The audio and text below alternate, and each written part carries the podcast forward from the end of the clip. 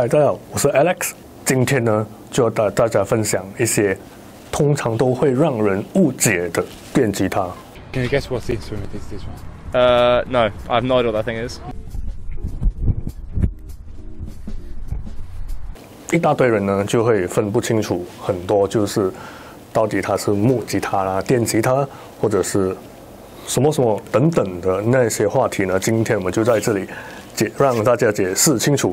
如果大家有兴趣呢，就了解更多的话呢，请你关注 subscribe my channel。Bass guitar 呢就是低音吉他，它是一种线的乐器，就是 strings 的乐器。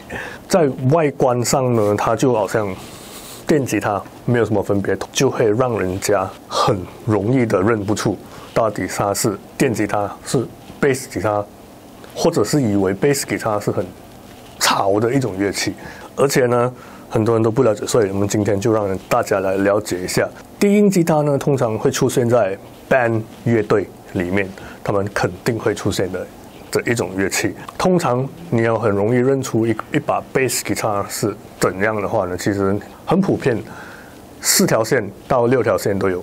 然后而且呢，它吉他是特别长，线吉他线都比较粗。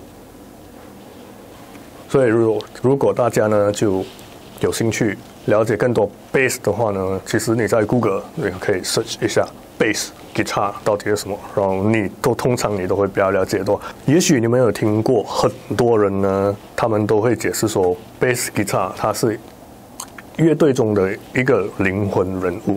那其实呢，嗯，并不是这样。大家呢就分别都有自己的岗位，就比如说鼓手。然后呃，吉他手、键盘手、呃，歌手，然后贝斯手，然后我们其他每一个呢都会有自己的岗位。其实每一位都是灵魂人物，所以呢可以说是每一位都是平等的。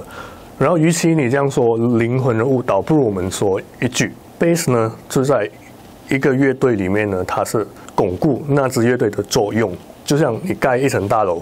它就必须要巩固这整座大楼的，然后其他的乐器呢，就好像他们在有层次感，然后美观、壮观，然后贝斯的作用就是大约如此。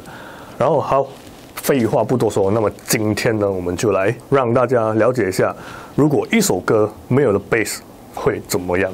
我们现在就进入电脑里面，让大家一起了解吧。